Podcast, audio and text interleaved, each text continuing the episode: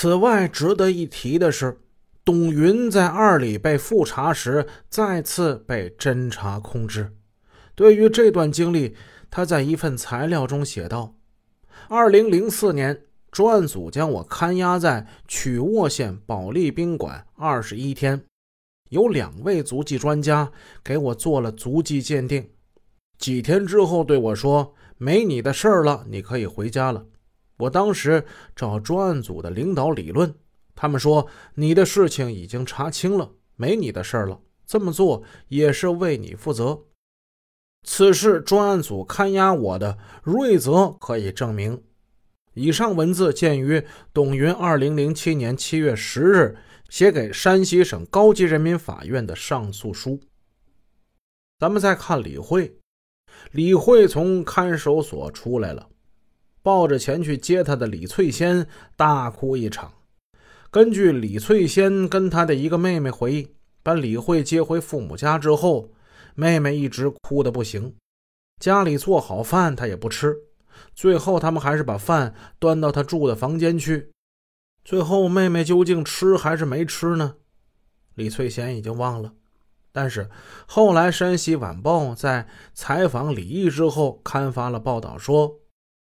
获释之日，李慧之父在自家豪宅大宴宾客，讨回了清白的李慧，骄奢如常。情夫李文浩更是得意忘形。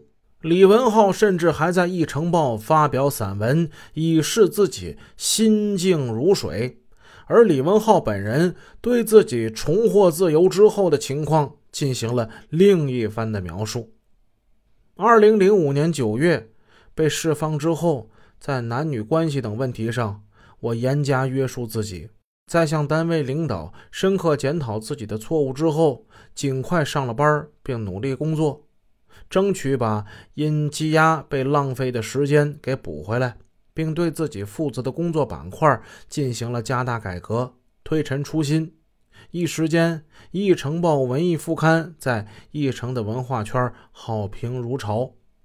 此份文字见于李文浩于二零零六年七月十七日写给临汾中院临汾检察院领导的一封信中。细心的听友就说了：“那个《一城报》不是已经不复存在了吗？”对呀，这是没错。但是这帮人他没事他得找点事儿干呢。《一城报》虽然没了，新出版的报纸改了名叫《今日一城》。这个《今日一城》啊，这回现在已经没有刊号了，报头显著位置标明着“宣传资料免费赠阅”的字样。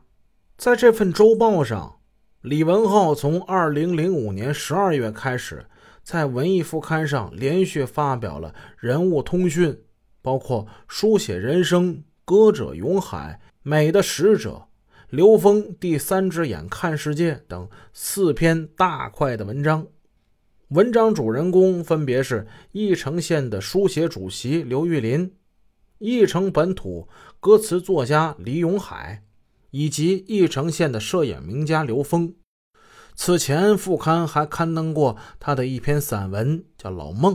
老孟呢，就是咱们前文提到的他在部队的那个战友孟凡军。看过李文浩持续一个多月时间连续发表在《今日议程》上的所有文章，我没有发现他在文章里说的自己那种心静如水的感觉，倒是觉得他当时是意气风发。老孟这篇文章把孟凡军写的挺有意思，比我在公安笔录里见过的那个孟凡军生动多了。《今日议程》二零零五年十二月九日第四版。介绍的孟凡军是这样的：战友老孟，性格憨厚、沉默寡言，是一个极讲义气的主。为此，我们相处了十多年，惺惺相惜，处得极好。说是老孟，年龄却不大，三十挂零，因其外貌粗猛，显老相，众战友便尊称其为老孟。二零一四年清明节之前，我在义城宾馆住着。